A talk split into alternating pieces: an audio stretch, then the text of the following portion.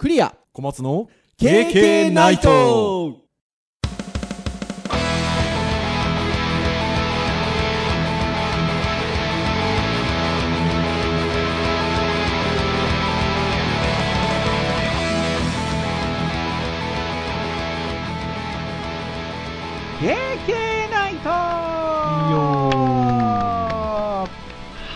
ということで269回の配信となります。お届けをいたしますのはクリアとはい小松です。どうぞよろしくお願いいたします。はいよろしくお願いします。はいということで11月もですね、えー半ばに差し掛かってきているかなというところでございますが、前回はフリートーク会ということではい。テトリスのお話をしましたね。いやー、私、ダメですよ、BGM。なんでしょうね、私、ゲーセン、あの、ね、あの、カンストするぐらいやってたって話をしたにもかかわらず、えー、あのね、ロシア風の音楽が流れてます。ゲーセンと違ってないでしょ？なんてね、振ってて、この先生が、いやいやいや、違ってますよ、違ってますよって言ってましたけど、あれが気になっててですね、私わざわざあの、ゲームセンターテトリス BGM みたいな検索したらですね、懐かしのあの、ゲームプレイ画面が出てきまして、全然あの違いましたね。思い出しましたね、もう聞いて。これこれって。静かだったでしょ？静かなやつね。いやー、そうですよ。まあでもね、あのーソビエト連邦級ね、えーの方が開発してるんで、まああの音楽、ね、あのーあれはロシア民謡なんですかね。うんじゃないですかねはーい。は、そんなに違和感がなかったので、逆になんかね、最近だとあれなってないと寂しいみたいな ところもありますけど。はいはーい。てなところでございましたよ。はいあの、やっぱりテトリスは、おっさんホイホイになりがちかななんて言いつつ、長く愛されてるので、うんいろんな方がね、あの、いいねしてくださって、いやー、あの、喋った回がありましたよ。この時期に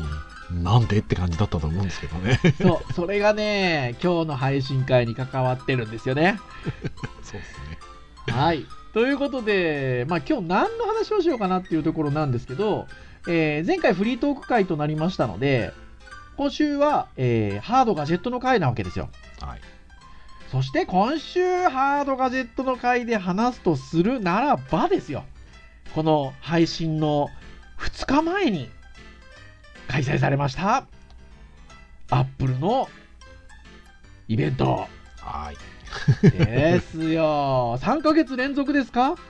言ってましたねそういえばね。あのーね、噂で今年は3ヶ月連続じゃないかっていう噂が最初あったんですけど、まあ噂通りと言いますか、うん。3ヶ月連続開催がされまして、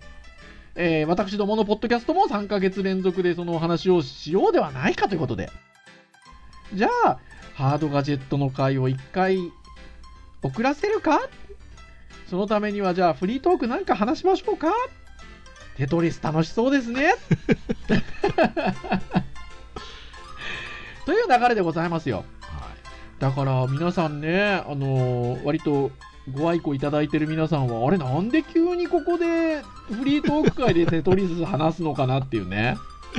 そうそうそうだからいや前に、ね、ネタ切れなのかなとか思わせてきながら、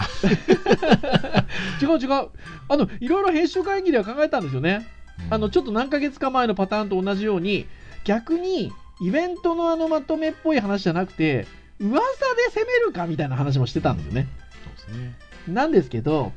まあせっかく3ヶ月連続で割と近しいタイミングでやってるので、まあちゃんとこう、あの発表されたことでお話ししようかということで。ね、そのことがあったおかげであんな楽しいテトリスの会が生まれたわけですよ。まあまあまあそうですねはい。てなところでございますので。はい。まあ今日はですので、日本時間で、まあ11日明けて12日の、えっと、午前、あの、朝早くくらいですよね。2時3時ぐらいに、えっと、開催がされた、アップルのイベント。イベントタイトルその名も、ワンモアシング。すごいですよ。あ普通はそのイベント、そう、 One More Thing だったんですよ。イベントのタイトルが。はいはいはいだから通常であれば、イベントがこうある中で、最後に One More Thing っって言ってた感じなんですけど、はいまあ、今回は、まあ、3回ありましたので、はいその3回の流れの One More Thing っていうなんか位置づけなんでしょうね。はい。ということで、開催がされましたイベントで発表されたものについて、ちょっと簡単にお話をしていこうかなというところでございます。はいちなみに、これはもう、あの、聞かなくてもいいのかなっていうところなんですけど、オン、あの、オンタイムでご覧になられました？いやそういえばあそういえばやってたみたいな。僕も最近早く寝るようにしてるので、はい、今回もオンタイムではございませんでしたが、はい。オンラインイベント、いわゆるリアルでやってるものを中継みたいな形ではないので、まあ、例によって3ヶ月目もそうですけど、作り込んだ動画を流してくださる感じのイベントじゃないですか。はい。うんなので、あのもう割と次の日には字幕も入って公開されるんですよね。あねだからリアルタイムで見なくてもね、見れるんですよね。変な話、いつでも開催された後は。なので、まあ、ぜひ今日、あの、私どもはちょっとまとめのサイトを参照しつつ、軽く概要を話していくような形にはなるんですけど、興味のある方はね、皆さん、アップルのサイト行っていただくと、そのままのやつ、字幕付きで見れますので、ご覧になって見られるといいんじゃなかろうかなというところでございます。はいでは、じゃあ私ども、前回に引き続きという感じでしょうか。ギズモードさんがあの端的にまとめてくださっていますので、えーギズモードさんと記事、今日のアップルイベントで出たものをまとめ、えーシャープアップルイベント、ハッシュタグアップルイベントということで、えー2020年11月11日の午前10時頃、えー配信されている記事がございますので、はい、こちらをちょっと参参照しつつ、あーだこーだお話をしていこうかなというところでございます。噂で3回、今年は3回イベントがありそうだというところで、最初が iPad ですよね。で、先月が遅れていた iPhone。で、今回11月はいわゆる Apple 製の CPU が復活する Mac が、まあ Apple シリコンと呼ばれてるものですよね。出るんじゃなかろうかという話でしたが、出ましたね。はいまあ、基本的には、まあ、こちらの発表、そしてそれに対応したハードの紹介のイベントであったということですよ。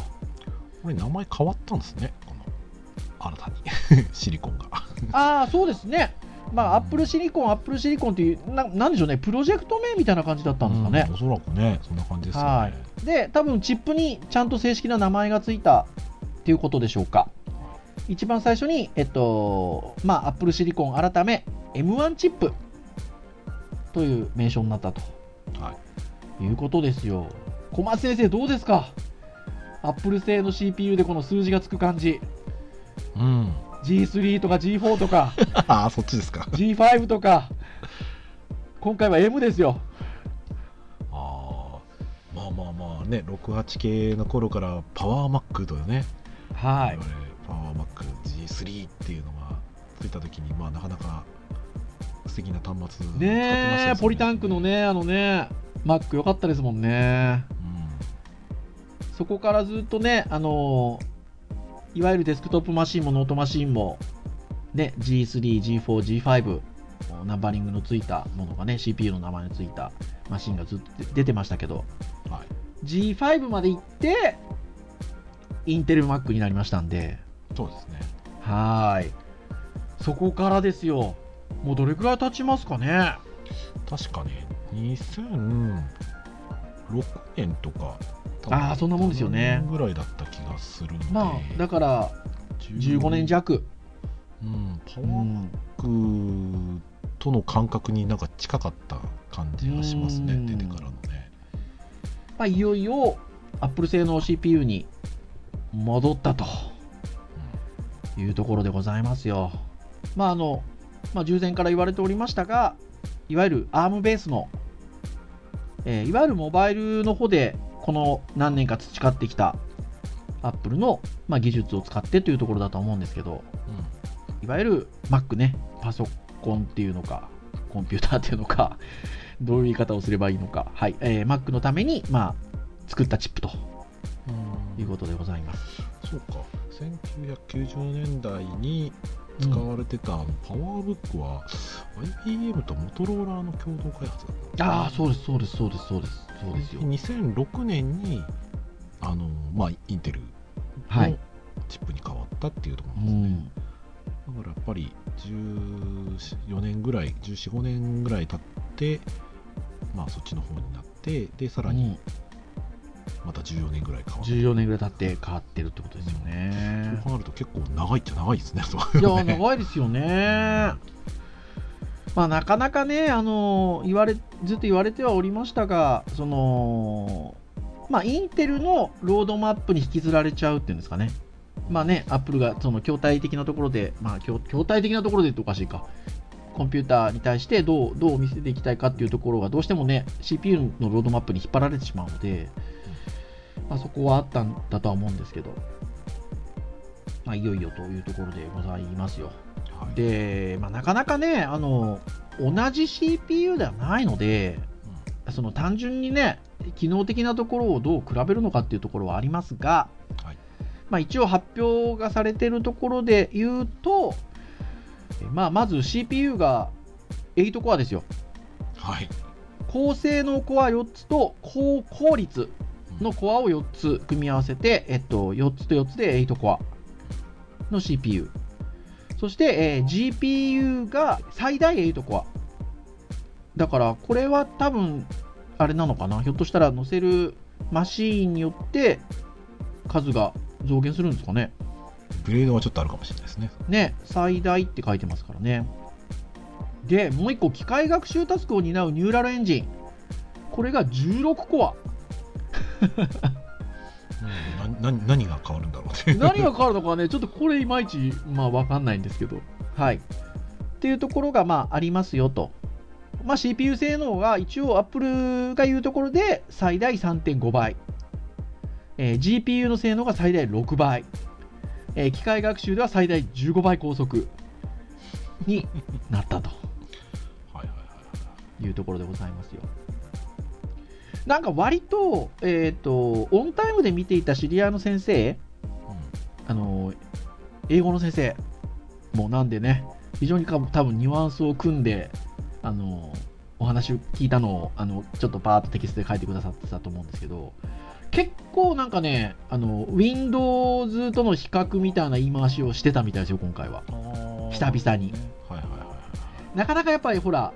あのインテルマークになってからはそこもね同じインテルが載ってるみたいな話があるのではいっていうところではあるんですけど、あの久々に Windows と比べてみたいな ところが、それでもあれですよね。言ってたみたいですよ。割とこう 10, 10年いってんのかなぐらい前にあの、はい、Mac と PC のなんか CM とかあったですか結構分かりやすく前やってたじゃないですか。はい。I'm Mac はい I'm そうそうそう。やってましたよね今回、割とそのイベントの中でも Windows に比べて、Windows に比べてってセリフが結構、ここ近年にないぐらい多かったみたいで、その後はあれみたいですよ、そのイベントの一番最後になんかムービーが流れたみたいで、はい。なんか、あの、Windows で、あの、コンセント探してるみたいな。で、Mac はもうコンセントすらほぼ、まあ、いいらないようなね、まあ、じゅあのこの後話しますが、かなり時間が伸びてるんで、うんあの、みたいなところの、なんかちょっと、ブラック4万みたいな動画で最後締めたみたいで。うん、まあまあね。自分のところの技術で揃ったからっていうところはあるんでしょうね。まあでもね数値だけ聞くとねいやなんかすごいですよこれいや、すごいですよね。一世代でここまでいやー上がっちゃうのはすごいですねいやー、ほんとすごいですよね。で、えっと、まあ、そんな M1 というチップが、えっと、発表されたんですけど、えっと、それが載った、まあ、筐体がいくつか発表されたというところで、なんか僕、試しに1つぐらいなのかなって最初思ってたんですよ、正直。じゃなかったですね。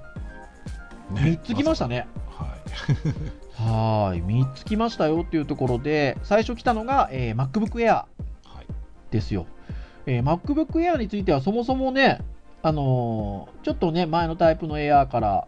進化したのもそんなに古くはないんですけど、で、キーボードがほら変わったりとか、そうですねいろいろね、前にこの MacBook Air の話をした時にうん。僕は割とあのいや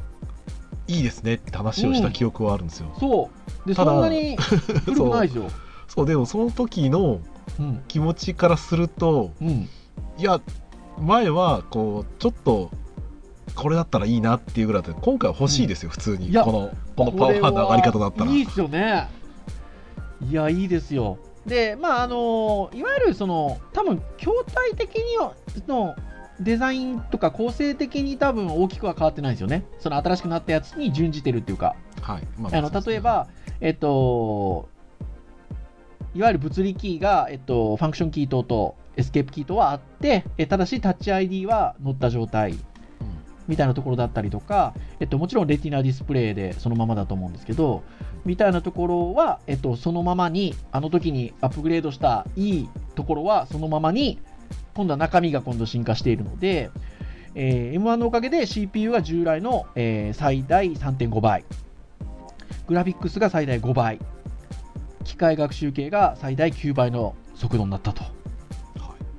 そして、このいわゆるフラッシュメモリー的なところの技術の進化があったってことですかね。SSD がパフォーマンスが2倍になってるっていう。ね、眉唾だなと思いながらマジで2倍出るんだったら相当早いですよね、いや、相当早いですよね。で、バッテリー駆動時間が、先ほどね、ちょっとね、あの最後、PC をちょっとブラック4番みたいな話がありましたが、えー動画再生で最長18時間ですよ。今まででも9時間とか10時間みたいなところで長いねって言ってたのが、18時間 編集会議で小松先生言ってましたけど、今のこの社会情勢だと、あの外で18時間も使うシチュエーションないみたいな話もしてましたが、ね旅行とか旅行行かねえしなみたいねなノマドもしねえしなみたいな。え、みたいなところではありますが、あのこれに関しては、でも本当に単純に駆動時間なので、比較じゃないですか、まあ、CPU 云々じゃなくてね、だからやっぱり倍ぐらいは伸びてるってことですよね。そうですね。だから、ね。え単純に消費電力が低いってことは、まあうん。お家で仕事するにしてもですよ。電力がそのかからないっていうのはありがたい話です、ねはーい。いや、本当そうですよね。で、まあ、あのいわゆる電力効率が高いというところで、えーまあね、あのその時間も長くなってたりというのもあるんでしょうけど、あのまあ、それが高いがためにファンがなくなったと、まさかのファンレス。ファンレスですよ。ですので、ちょっとね MacBook で無印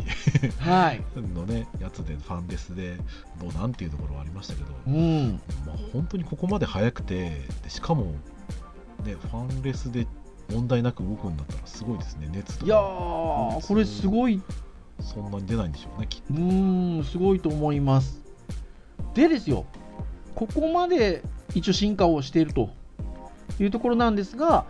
値段がなんと据え置きの10万4800円から。ショッピングサイトこれいやー、ショッピングポッドキャストみたいな。いやーですよ。まあだから、もう小松先生もおっしゃってましたけど、これは、あの、なんていうかな、割とこう、実感も伴う形で欲しいなっていう、ね、感じのところまで来ましたね。スペック的にはね、まあ、ちょっと、うんやっぱアーム版っていうところであのそこなんまですよね。だちょっとねまだ今後どういう報告が上がってくるかはちょっと分初期ロットだからねっていうのがありますよね。まあ一応あのその、まあ、この後にも OS の話はありますけど、えっと、インテルのね、えっと、ソフトもね、問題なく動くっていうところで、あの以前ね、えっと、Mac の OS から、えっと、Mac の CPU から、えっと、Apple の CPU から、えーインテルに行くときに、あの、 Rosetta っていうね、あの、ありましたけど、今回もね、あの、 Rosetta 2って開発の段階で言ってたかな。そのままの名称かどうかちょっとわからないですが、は割と動くみたいですね、問題なくね。っていう話は来てるんですけど、とはいえとはいえなので、どどこまでエミュレーションしてくれるんだろうなって感じはありうます、ん、っていうところはありますが、うん、いや、これはなかなかに面白いなというところですよ。そして、え2つ目、これどうなんでしょうね。なんかデスクトップ環境の人はこのぐらいの方がいいのかなってちょっと思ったりもしますが、でもね、えー。これねよ読んでいくとあの、うん。ここに書いてある文字読んでいくとうん、ちょっとねこれをこの使い方をする人は多分いるだろうなと思うね感じはしますよこれね、えっと、Mac mini が M1 乗ったんですよ。で、まあ、こちらは CPU は先代の最大3倍、GPU が最大6倍、機械学習は最大15倍の速度っていうことで、これなんですよね、フル 6K ディスプレイサポートですよ。6K ですか 6K。で、お値段なんと7万2800円からとまたショッピングサイトみたいですけど、これ、据え置きどころが下がってるっていう。なかなかですよ。6K ってでもねその、んいわゆる簡単な話をすれば、はい。フル HD が1920とか1900で、はいまあ、次その3倍ですよね簡単うに、ん。うん。まあ多分点灯ディスプレイとか、うん。まあ、そういうのを考えた場合にディスプレイの高解像度が作れるんだったら、うん。この端末でできちゃうのは破格な気はしますいや、そうですよね。いや、ほんとそうですよ。これはなかなかにいいんじゃないですか？うんでねうん。はい、いや大丈夫です、大丈夫ですで今なんか多分そういう点灯系のディスプレイっていうとやっぱりねあのその Windows で、ね、出すっていうのもあるし、うんあとは多分 Apple 系だとねなんとなくその iPad とかでこう Air, AirMac じゃないか Apple TV か、うん。Apple TV とかでなんか飛ばすイメージがあったんですけど、うん。ただ Mac mini ここまでちっちゃくてうん。ここまでパワーあるんだったら、んそのなんか据え置き機としてうん。行くのもなんか素敵な感じしますけどね。いや、素敵な感じしますよ。で、これまたね、ちょっとこの後 OS のところで話しますけど、なんかこれ使えそうな気がするんですよ、Mac mini。今なんかボコボコしてますけど、ちょっと後で OS の時に話します。はい。てなところなので、まあ、あの、デスクトップ機である、まあ、あの Mac mini も M1 乗ったと。まあで、正直最初の M1 の最初のって話なので、まあ、ノートマシン1台、えーデスクトップ1台みたいなところかなと思ったんですよね。はいそしたら、なんとなんと、MacBook Pro も来ちゃいましたよ。これ あがの。ね、もう2016年の5年の沈黙を破ったあれは一体何だったんだぐらいな感じあるかもしねれない、え、ほんとそうですよ。まあ、あれは不敵だったのかなそういうのね。ねえ。MacBook Pro にも M1 が搭載されて、えー CPU 性能は先代の2.8倍、まあ、グラフィック性能は5倍。で機械学習速度は11倍。ということで、まあ、そもそも最近の MacBook Pro って性能的にまあインテル Mac でありつつもあの機能的に高かったので、まあ、そこと比較してもね、2.8倍のグラフィック性の5倍の機械学習機械学習速度11倍ということで、史上最強の MacBook Pro が誕生しましたっていう、この記事の文章のそのままだと書いてありますよ。でここまで来るとなんか前のね Mac となんか使い勝手というかそこもはい違う感覚が得られそうで、ちょっとこう楽しいというかワクワクする感じがしますよねね使ってみたいと思いますよ、うーん。で、バッテリー駆動時間も Mac 史上最長20時間。来ましたよ。まあ、あの、Air よりも筐体がちょっと大きいので、バッテリーもうちょっと詰めますからね。うんでもまあパワーあって時間伸びるっていうところは、まあ、すごいですよねすごいですよううんん。こっちはでもだからファンついてるんですよね。うんでもどうですか？小松先生、こっちの方がいいでしょ？僕はあんまりファンレス信じないんで そう古い人いいやー、モンスターマシンですよ。うんで、13インチのみの発表。で、こちらもほら、お値段据え置きですよ。13万4800円から。これは来ましたね。そうだから多分前回のそのねあの MacBook Pro でうん。買った人、うんそれのそこそこお金積んだマシンと割と肩並べられちゃうんじゃないかないやー、本当ですよ。ねえ。まあ、これ実際のね、本当にその実動作としてのね、例えば動画編集でどの程度とかっていうところはね、まあ、おいおい出てくるんでしょうけど、が、やっぱ気になりますよね。うん、でもまあまあ Mac 金製というか Apple 金製のまあこれに最適化したソフトウェアっていう点においては多分相当早いんだろういやなって感じがします相当早いんじゃないですかね。っていうところですよね。はい。っていうことでまあ一応13インチのみの発表というところで噂されてた14インチとかねはまああの万歳なしよだったんですけどはい。意外とねあの16インチの MacBook Pro も出ましたし、うん。あの14ってねありかなとはねベゼル極力薄くして、うん。まあ、そんなに13インチとサイズ変わらないところで14インチぐらいまで持っていくっていうのもねあるのかなとは思うんですがはい。まあひとまずはでもやっぱり CPU で冒険してるっちゃ冒険してるんで 筐体はちょっと今までのものをちょっと踏襲しつつっていうところでしょうかねまあ多分先行的に出すところでシリーズは1個出すよっていう感じなんじゃないですかね。うんねそれで一旦様子見てであのリスクがねそんなにもう少ない状況であればどんどん出していくんじゃないですかね。はーい。っていうところかなというふうに思います。はい、ということで、えー M1 チップの発表があり、えーそして、えっと、3つの、まあ、筐体というか、はい、マシンが、えーハードが発表されたとはいいうところでございます。そして、まあ、あの WWDC で、ね、いつも、あのいわゆる新しい OS の話っていうのは出てきてるんですけど、まあ、いよいよ、えっと、今年の、えっと、MacOS リリースということで、え Big Sur ですよ。こちらがって読むんですね。多分 Big Sur だと思いますよ。違うかなはい。が、えー、11月12日リリース。いわゆるこのポッドキャストを配信してる日にリリースということでございます。うんなんかあれなんですね。カリフォルニア州の人口の少ない地域、サンタルシア山脈が太平洋から、えー太平洋湾から急に立ち上がっているところだそうですと。ほー一応このギズモードさんの記事の後ろに、なんつえー、とさ後ろというかあの、キャプチャー画面が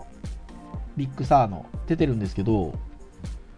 あのいつものなんかその場所の写真じゃないんですかね？そうなんじゃないんですかね？え、モハベとかね、 Catalina とかね、大体あの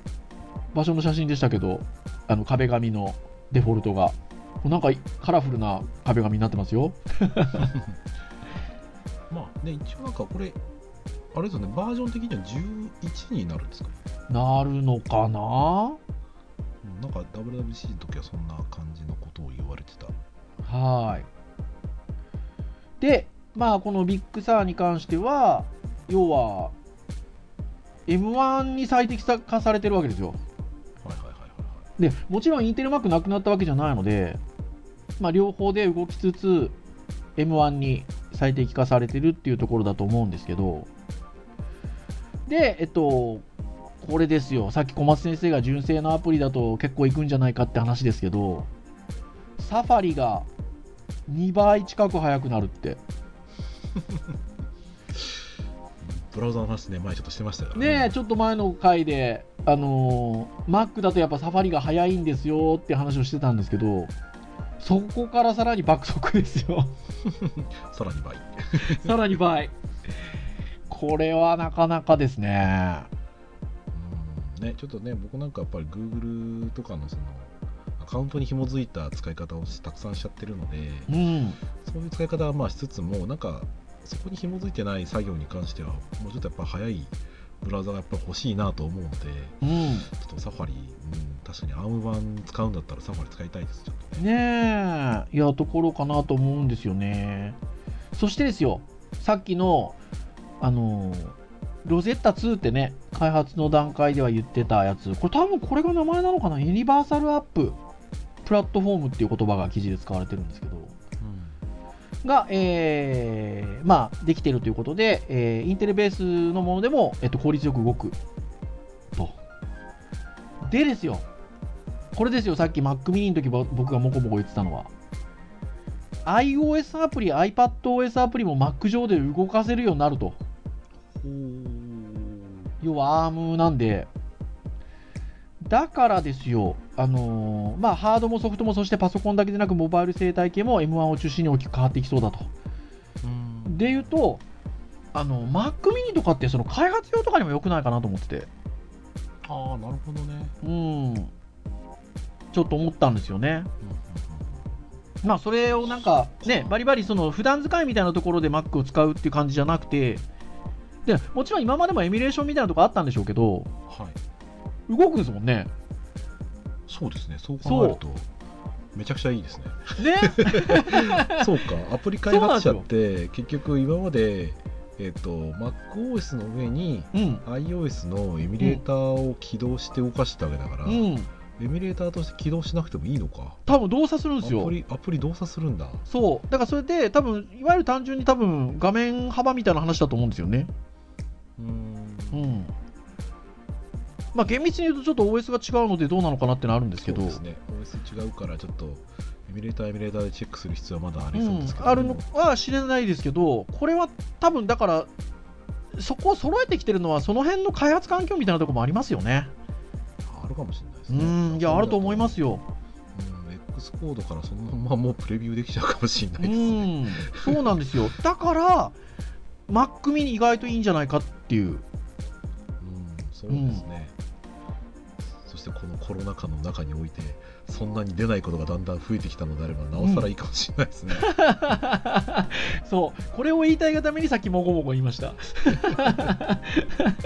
いや、この話をしてないと、なんか、その話できないなと思ってて。そうなんです。だから、意外とね、なんか Mac mini を出した意味っていうのがなんかあるなと思って、うん思ってました。なんかそうするとあれですねあの教育系の話もできるかもしれないですね例えば、うん、その先生があのアーム版のね Mac をディスプレイで出しつつうん、そのみんなが使う iPad のねアプリケーションについて説明とかもね、うんまあ。できるかもしれないああ、そうそうそうね。いや、ほんとそうなんですよ。とかそういう使い方の動画とか作るのにもいいかもしれうないん。ですね、いやおっしゃる通り使ってみたいなあそうそうそうそう。いや、ほんとそうなんですよ。これなかなかですよ、だから。うんうん。そうか単純になんかだんだんこう Mac は iOS っぽくなっていくのかねみたいなそんな単純な話じゃないんですねこうれねーん、かなっていう気がするんですよね。まあ、もちろんだからって別に Mac mini じゃなくても、あ MacBook Air でも MacBook Pro でもいいんですけど、割となんか Mac, mini に関してはさっき小松先生がお話してくださったようなところだったりとか、と絡めても、なんかそういう意味合いがあるのかなと思って、思ってましたそう。ですね、まあ、うんそうと、そうかしても面白いかもなね、面白いかもしれないですよね。そう、そんなところでございました。はい。ですので、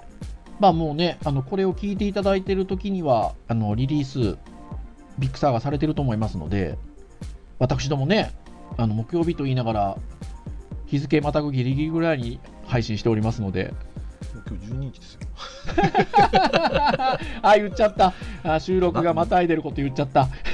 ななりましたね なりましたから、あの多分もうそろそろしたら出るんじゃないですか。ああそういうことですねどうなのかな？どのタイミングで出るのかちょっとわからないですけど。はまあ、多分ねベータは多分使っ出てるでしょうから、い。うん。本ちゃん版がきっとね今日走るんでしょいうや、ね来ますよ、来ますよ。はい。まあ、てなところでございました。はい。というようなイベントなので、まあ、ぜひ、あのね、冒頭にも言いました通り、あの、ちゃんとこう、発表された動画見たければね、あの、いつでも Apple のページでご覧いただけますので、ご覧いただければなというところでございます。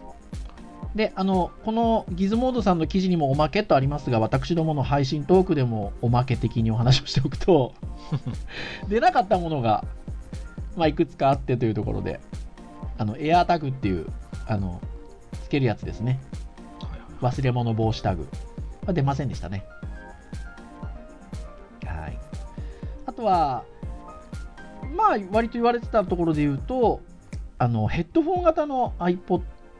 AirPods Pro か。うんこれも来なかったですね。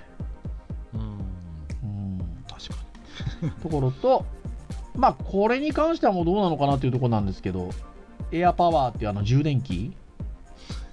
ちょっとなんか充電器っぽいの出ましたしね、この間ね、先月にね。うんそうですねそう。これはなんか一回開発中止したけどまたみたいな話もありましたが、どうなったのかなって言って、このあのギズモードさんの記事書いてる方は 最後締めていらっしゃるという感じでございますよ。はい、てなところでございました。私どもね、あのご自分のプライベート Mac は2人ともあの同じ型の MacBook Air なので、あの前のね、タイプの MacBook Air なので、まあ、前の前のというかそうですねまあね、あの感じでございますので、ちょっといいですね、今回のやつね。そうですねねえ今の仕事は十分できちゃうんですけどただまあなんか、うん欲しくはなりますね楽しくなりますね。いやー、ってなところでございますよ。ということで、まあ、Mac にせよ、えー iPad にせよ、えー iPhone にせよ、3ヶ月連続で、いやー、割と物欲を刺激するぐらいの素晴らしいものをトントントンと出してきたということで。まあ、あの、それだけそれぞれに対して自信があるんでね、あの、まあ、いつもの例年であれば1回の発表で済ませてるところを、それぞれのカテゴリーで一月ずつ発表したかなというところではあると思うんですけど。される方にとってはもう大悲打撃鳴ですよ、ね鳴。ねえ、ってなところでございました。はーい。ですので、まあ、ぜひね、あの私どもの身の回りにも、もう早速、ポチポチしてる方あのいらっしゃいますけど、まあね、あの、いろいろ聞かせてくださいっていう感じでございますわ。は 僕ら欲しい欲しいとは言っても多分すぐに買うっていう感じではないと思いますので、そうですねはい。まあいろいろ皆さんのあの感想等々を聞いたりしてみたいなと思うこの頃でございますよ。はい。というところで、やっぱりね、話し込んじゃいますね。はーい。ってなところで、今日は以上といたしましょうかね。KK ナイトは毎週木曜日に配信をいたしております。えー公式サイトアクセスをしていただきますと、サイト上にプレイヤーがございますので、直接、えー聞いていただけます。ただ、えー Apple Podcast をはじめとした購読登録サービスで登録をしていただきますと、配信されるや否や、皆さんのマシンに、えー端末に、えー自動的にダウンロードされますので、お好きなタイミングで聞いていただけるというところでございます。まあ、いよいよ11月も半ばとなりまして、今年も残り1ヶ月半というところでございますが、はい。えー今年は大晦日配信でございますので、いや大晦日に聞く人いないでしょ ぜひですね、皆さん今年2020年は大晦日までお付き合いいただければということでございます。それでは以上といたしましょう。お届けをいたしましたのはクリアと、はい小松でしたそれでは次回270回の配信でお会いいたしましょう。皆さん、さようなら